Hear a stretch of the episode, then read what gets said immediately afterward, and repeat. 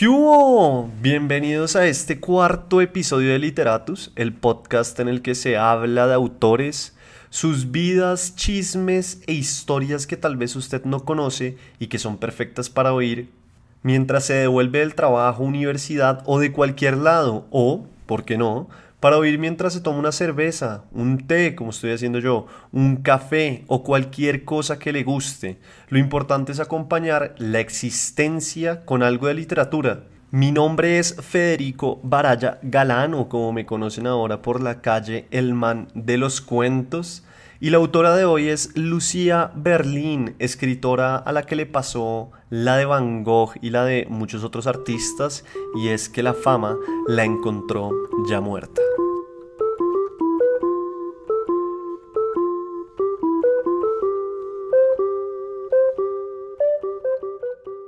Oiga, a Lucía Berlín la fama literaria la encontró en el cementerio. Suena increíble, pero es cierto. Fue 10 años después de su muerte, de la muerte de esta autora, que empezó a llegar a todas las bibliotecas del mundo y fue gracias a un libro que se llama Manual para Mujeres de Limpieza. Ese libro es una vasta colección de cuentos que Berlín escribió a través de su vida, que debió haber sido 70s, 80s, 90s, o por lo menos 80s y 90s, y que en esa época, a pesar de que fueron publicados en algunas revistas, todavía no fueron tan famosos como lo son ahora después de esta colección que sacaron casi 10, 12 años después de la muerte de la autora. La revista Vice, que tal vez ustedes conocen por algunos artículos que ellos hacen que son medio tabú, con temas tabú, o que son súper irreverentes, temas como entrevista a mi dealer, o bueno, temas de ese estilo, definió a Lucía Berlín como una de las mejores escritoras de prosa de Estados Unidos en el siglo XX. Entonces uno se pregunta, ¿por qué la literatura de Lucía Berlín fue tan poco conocida en su época y ahora con su muerte es que se ha vuelto tan famosa. Berlín nació en 1936 en Alaska, Estados Unidos. Su padre era un ingeniero de minas y la acostumbró desde muy pequeñita a andar en constante movimiento entre ciudades, cosa que no cambiaría nunca más en su vida y que ustedes verán a través de este relato. Por ejemplo, en 1949 toda la familia de Lucía Berlín, incluida ella, viajó en barco hasta Chile. Ese, en realidad, cuenta ella, fue el momento más opulento de su familia y, y de ella. Tuvo un colegio privado, eh, hizo parte de cócteles, estuvo en estancias y bueno, ¿por qué? Sencillo, porque el padre después de la Segunda Guerra Mundial consiguió un trabajo en las minas de este país. Luego, en sus cuentos, ella tendría y tiene relatos que suceden en el país austral y que demuestran la influencia importante que tuvo sobre ella. Además, el español empezó a ser también parte de su repertorio y hay cuentos en los que evidentemente están escritos en inglés, pero tienen pedazos de personajes que hablan en español. A los 19 años, Lucía Berlín se casó por primera vez. Tuvo tres matrimonios en cinco años, cuatro hijos en ocho y para sostenerse y sostener a sus hijos, ella hizo todo lo que se podía hacer. Fue telefonista, profesora de escuelas secundarias, empleada de servicio, enfermera. Mejor dicho, la vida de esta autora fue vivida con gasolina y si ustedes oyeron el capítulo de Raymond Carver, que fue el de la semana pasada, recordarán que él también tuvo empleos variopintos y no solo por eso es que la crítica suele comparar a Raymond Carver con Lucia Berlin. Es decir, sí, los dos tuvieron problemas con el alcohol, tuvieron una vida medio rodeada por este halo místico y de desgracia, sino que también los comparan muchos por su escritura, los cuentos y los personajes y los temas suelen tocarse y tener ideas parecidas. En algún momento se decía que de pronto lo que pasó fue que mm, Lucía Berlín tuvo de referente o Carver la pudo haber inspirado o tocado de alguna manera. Y en las cartas que ella escribe, por ejemplo, habla de eso y dice que a pesar de que Carver le gustaba mucho, llegó un momento en el que su literatura ya no le empezó a agradar tanto por el hecho de que él estaba terminando casi todos los cuentos con finales felices, cosa que ella creía no era verosímil y no iba bien con el tipo de escritura y de cuentos que tenía Raymond Carver. Entremos a hablar sobre la escritura de Lucia Berlin. Dice su hermano que ella escribía para exorcizar, escribía para recordar su vida y hay que tener en cuenta que es algo que he mencionado acá varias veces y es que los escritores siempre, siempre parten de lo que han vivido y conocen para escribir. El primer consejo que le dan a los escritores noveles es leer mucho, sí, pero también que no se pongan a escribir sobre lo que no conocen. Creo que fue Gabriel García Márquez el que dice que la clase 1.1 de escritura es escribir sobre la vida propia. Una vez uno haya hecho eso y sienta que lo hace bien, pues ya puede pasar a escribir sobre la fantasía o lo que quiera. El caso de Lucía Berlín es muy impresionante porque ella escribe o escribió muchísimo sobre su vida y claro, pues fue una vida con bastante movimiento y bastantes temas que le permitió después reflejar también una época, reflejar Estados Unidos, pero sobre todo era una escritura de muchas maneras intimista. Hay un cuento, por ejemplo, en el que la autora utiliza sus iniciales para dárselo al personaje principal, que es una señora que necesita a alguien que le arregle las baldosas de su casa. Entonces, esa señora, las iniciales con las que le presentan al lector es LB. En otros casos, por ejemplo, la protagonista tiene cuatro hijos como ella y, claro, en el cuento manual para las mujeres de limpieza, que le da el nombre a la colección de cuentos que la catapultó, nace de una experiencia como empleada doméstica para sostener a sus hijos. Cuenta uno de sus hijos que muchas de las historias escritas por Berlín fueron cosas que ellos vivieron y son algunas de las peores memorias que tienen. También cuenta el hijo, por ejemplo, que él tiene un recuerdo y es que siempre veía a su mamá escribiendo en la máquina de escribir y que una, uno de los juegos que ellos tenían después era llevar todos esos cuentos que ella convertía en cartas y meterlos en buzones. Eso era parte como de lo que hacían en su día a día. La autora, por su parte, Decía que cuando empezó a escribir estaba sola, su primer marido la había dejado y tenía nostalgia y sus padres la rechazaban por haberse casado tan joven y además haberse divorciado. Esta es una cita de ella que dice, escribí para ir a casa. Entonces imagínense, era una forma de regresión la que hacía Lucía Berlín con sus cuentos y de volverse a sentir en, sí, en el seno familiar y de recordar lo que era ser pequeño y tener una red de apoyo.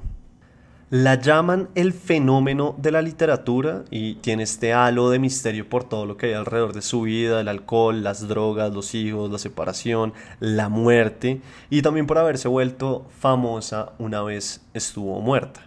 Sin embargo, no era como que Berlín no hubiese publicado nada cuando estuvo viva, solo que muchas de sus publicaciones salieron primero en revistas pequeñas y después sus libros no tuvieron el marketing que de pronto en la época necesitaban y merecían. Ella, por ejemplo, era muy amiga de poetas y poetisas importantes de la época y de escritores, es decir, ella sí era conocida. Fue además profesora de la Universidad de Colorado y sus estudiantes cuentan la idolatraban. Entre ellos estuvo Dave Cullen, que es un periodista y escritor, que narra que una de sus historias favoritas de Lucia Berlín es el jockey y solía leérsela a hombres con los que tenía sexo, es decir, ahí en la cama empezaba a leerles el cuento para de esa forma saber si podía seguir viéndolos o no, pues si no les gustaba o no entendían el cuento, era como un red flag o, mejor dicho, había que mandarlos a volar. Ese cuento, que es breve, narra la historia de una enfermera que nos cuenta la primera vez que atendió un jockey en urgencias. A la final, el cuento deja entrever de alguna manera que los hombres de verdad lloran, necesitan a alguien que les dé soporte. Y lo que dice la protagonista y Lucía Berlín es que en urgencias se conocen los hombres de verdad. Y no es porque sean rudos o porque lleguen allá magullados o porque no sé le tocó atender a alguien que le dispararon o le hicieron sí una herida. No lo que ella dice simplemente es porque ahí los hombres se dan permiso también un poco de verse rotos y de dejarse atender y necesitan una madre que los ayude que era lo que la enfermera hacía de muchas maneras con este jockey Ahora, el cuento más famoso de Berlín es el que le da el nombre a la colección, que ya lo he mencionado, que es Manual para Mujeres de Limpieza. Y es curioso porque a la autora le pasó lo mismo que a los hermanos Duffer cuando ellos llevaron Stranger Things a todos lados y en 15 lugares les dijeron que Stranger Things no era lo que necesitaba nadie. Bueno, a ella le dijeron 13 veces que Manual para Mujeres de Limpieza, el cuento, no la colección, sino el cuento, no era lo que las editoriales buscaban o las revistas o los lugares de publicación. Pero ella sentía que tenía en sus manos una historia muy poderosa y solo tocaba seguir intentándola. Como dice la frase, fallaste, bueno, falla de nuevo mejor. Y eso fue lo que ella hizo, tanto así que su hermano David, o David, cuenta que antes de morir, en un momento delicado de salud en el que ella estaba, Lucia Berlín lo buscó y le dijo que guardara todo lo que ella había escrito y le entregó una lista de personas que podrían estar interesadas en publicar una colección de cuentos de ella una vez ella estuviera muerta. Y vea, vea cómo son las cosas. Hoy, desde Bogotá, Colombia, en mi pequeña sala de apartamento estamos hablando de esta autora. Berlín finalmente murió en el 2004, dos años después de que el cáncer de pulmón la obligara a retirarse de la escritura y se fuera a vivir al garaje de uno de sus hijos en Los Ángeles. Sí, esa fue la vida de esta autora, cuyo alcoholismo, del cual no he hablado en profundidad, porque decidí dejar que lo vivieran ustedes con el cuento que elegí para hoy, en el cual verán que la escritura de Berlín está llena de personajes reales, personajes que tienen problemas con la bebida, que tienen problemas con sus parejas, personajes que se sienten solos o que se dan cuenta de que la vida en la vejez se termina convirtiendo en la falta de sucesos o en esperar. El cuento de hoy se llama Su primera desintoxicación y cuenta la historia de una mujer que, a pesar de no tener un problema específico con su vida, igual, de muchas maneras, está rota,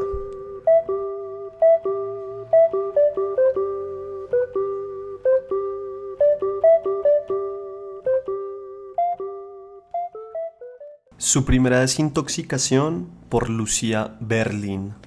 Carlota despertó durante la cuarta semana seguida de lluvias de octubre en el pabellón de desintoxicación del condado. Estoy en un hospital, pensó, y recorrió el pasillo sacudida por los temblores. Vio a dos hombres en una sala grande que, de no llover, habría sido luminosa.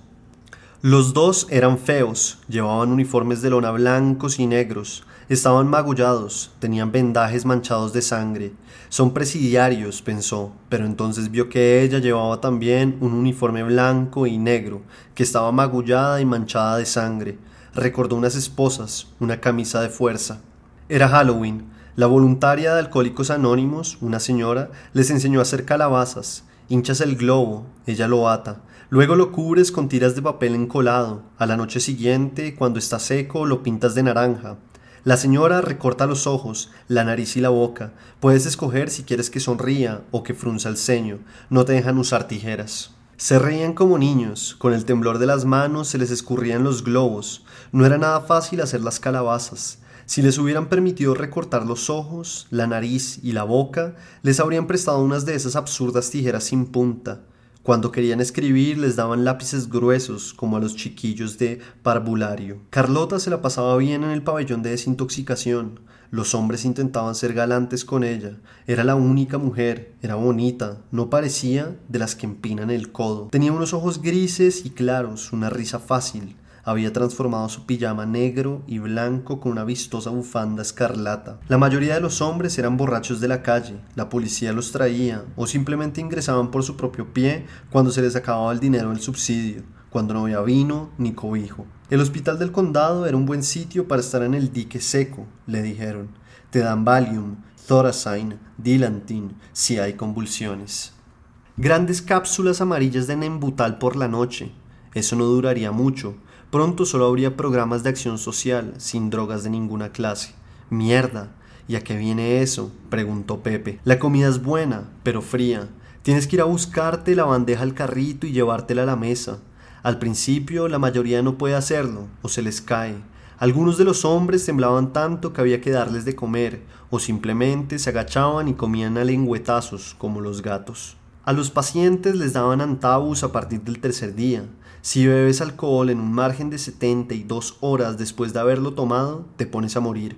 Convulsiones, dolores en el pecho, shock tóxico. Incluso puede resultar letal. Los pacientes veían la película de Lantabus cada mañana a las nueve y media, antes de la terapia de grupo. Más tarde, en la galería, los hombres calculaban cuándo podrían volver a beber de nuevo. Escribían en servilletas de papel, con lápices gruesos. Carlota fue la única que dijo que no volvería a beber. ¿Y tú qué sueles tomar, mujer? preguntó Willy. Jim Beam. Jim Beam. Todos se rieron. Joder, tú no eres alcohólica. Los alcohólicos bebemos vino dulce. Ah, ¿sí? ¿Qué dulce es? ¿Qué coño estás haciendo aquí, de todos modos? ¿Qué hace una chica como yo en un sitio como este? ¿Quieres decir? Carlota no lo había pensado todavía. Jim Beam, tú no necesitas desintoxicarte. Y tanto que sí, parecía una loca cuando la trajeron aquí, pegándole a aquel policía chino, Wong. Luego le entró un ataque terrible, se pasó tres minutos golpeándose de un lado a otro como un pollo sin cabeza. Carlota no se acordaba de nada. La enfermera le contó que había estampado el coche contra una tapia. La policía la había traído aquí en lugar de la cárcel cuando averiguaron que era profesora, con cuatro hijos y sin marido. No tenía antecedentes. ¿Tienes DT? le preguntó Pepe. Sí, mintió ella. Dios mío, escúchame. Por favor, acéptenme muchachos, por favor, quiero caerles bien, vagabundos de mirada vidriosa. No sé qué es eso del DT. El médico me preguntó lo mismo. Dije que sí y él lo anotó. Creo que los he tenido toda la vida. Sí, de hecho son visiones de demonios. Todos se reían mientras pegaban tiras de papel encolado en los globos. Como a Joe lo habían echado del Adam and Eve, pensó que podía encontrar un bar mejor. Se subió un taxi gritando ¡Al Shalimar! Pero el taxi era un coche patrulla y lo trajeron aquí. ¿En qué se diferencia un entendido en vino de un borracho? El entendido saca la botella de la bolsa de papel. Mac, sobre las virtudes del vino Thunderbird, esos estúpidos italianos se olvidaron de quitarse los calcetines. Por la noche, después de los globos y el último Valium, venía la gente de Alcohólicos Anónimos. La mitad de los pacientes se pasaban toda la reunión dando cabezadas, escuchando a esa gente que decía que también había tocado fondo. Una mujer de Alcohólicos Anónimos contó que se pasaba el día masticando ajo, para que nadie notara el aliento al licor. Carlota masticaba clavos de olor. Su madre inhalaba bálsamo, Vicks a puñados. Al tío John siempre le quedaban trocitos de pastillas Sen para la halitosis metidos entre los dientes y al sonreír parecía una de aquellas calabazas. A Carlota lo que más le gustaba era el final, cuando todos se daban la mano y ella rezaba al Padre Nuestro. Luego tenía que despertar a sus compañeros, erguirlos como a los soldados muertos en Sentía cierta cercanía con los hombres mientras rezaban por mantenerse sobrios para siempre. Después de que se marchara la gente de Alcohólicos Anónimos, a los pacientes les daban leche con galletas y nembutal. Casi todo el mundo se iba a dormir, incluidas las enfermeras. Carlota jugaba al póker con Mac y Joe y Pepe hasta las 3 de la mañana, sin comodines. Llamaba a casa cada día. Sus hijos más mayores, Ben y Keith, cuidaban de Joel y Nathan. Todo iba bien, decían. Ella no podía decir gran cosa. Pasó siete días en el hospital. La mañana que se marchó había un cartel en la sala de día, oscurecida por la lluvia. Mucha suerte, Lottie. La policía había dejado su coche en el aparcamiento, una gran abolladura, un espejo roto. Carlota condujo hasta Redwood Park, puso la radio a todo volumen, se sentó en el capó abollado bajo la lluvia. Más abajo se veía el reflejo dorado del templo mormón. La niebla cubría la bahía, era agradable estar afuera, oír música. Fumó, planeó lo que haría en las clases de la semana siguiente, programó las lecciones, anotó los libros que necesitaría de la biblioteca. Se había excusado en la escuela, un quiste de ovario, benigno, por suerte. Lista de la compra. Esa noche haría lasaña, el plato favorito de sus hijos, salsa de tomate, carne de ternera, ensalada y pan de ajo, sopa y papel higiénico, probablemente. Elegir un pastel de zanahoria de postre. Las listas la tranquilizaban, hacían que todo volviera a recomponerse. Sus hijos y Myra, la directora de la escuela, eran los únicos que sabían dónde había estado. La habían apoyado. No te preocupes, todo irá bien. En cierto modo todo iba bien. Era una buena profesora y una buena madre. El pequeño apartamento donde vivían rebosaba de proyectos, libros, discusiones, risas. Todo el mundo cumplía con sus obligaciones. Por las noches, después de lavar los platos y hacer la colada, de corregir ejercicios, había ratos de televisión o Scrabble, problemas, cartas o conversaciones tontas. Buenas noches, chicos. Y luego un silencio que ella celebraba con tragos dobles, ya sin maniáticos cubitos de hielo. Si sus hijos se despertaban, veían su peor cara, aunque el mal humor solo de vez en cuando duraba hasta la mañana siguiente hasta donde le alcanzaba la memoria, sin embargo, oía a Keith comprobando los ceniceros, la chimenea a altas horas de la noche, apagando luces, cerrando puertas. Esta había sido su primera experiencia con la policía, aunque no la recordaba. Nunca antes había conducido borracha, nunca había faltado más de un día al trabajo, nunca. No tenía ni idea de todo lo que quedaba por venir. Harina, leche, Ajax. En casa solo tenía vinagre de vino, que con el antabus podía provocarle convulsiones. Añadió vinagre de sidra a la lista.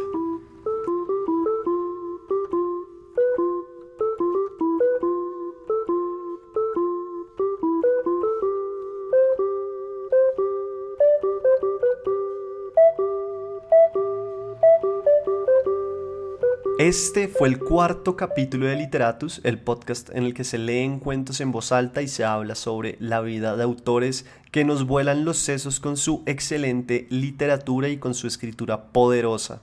Este capítulo fue gracias a Chocolatra, los mejores brownies, galletas con chips de chocolates, ponques de vainilla con centro de arequipe y fondant de, por ejemplo, Nutella. Y también cupcakes o pies de chocolate y de limón. Es decir, el repertorio de chocolate es muy grande, simplemente usted tiene que pedir ya mismo. Como lo hizo Patricia Romero, usuaria de chocolate y a la que también queremos agradecer por este cuarto episodio. Mi nombre es Federico Baraya Galán y si le gusta este podcast o le gusta lo que está oyendo y quiere conocer de más autores, lo primero que le recomiendo es que nos siga o me siga en Spotify y si quiere hablar conmigo o conocer más de lo que hago, me puede seguir en Twitter como arroba Federico Baraya.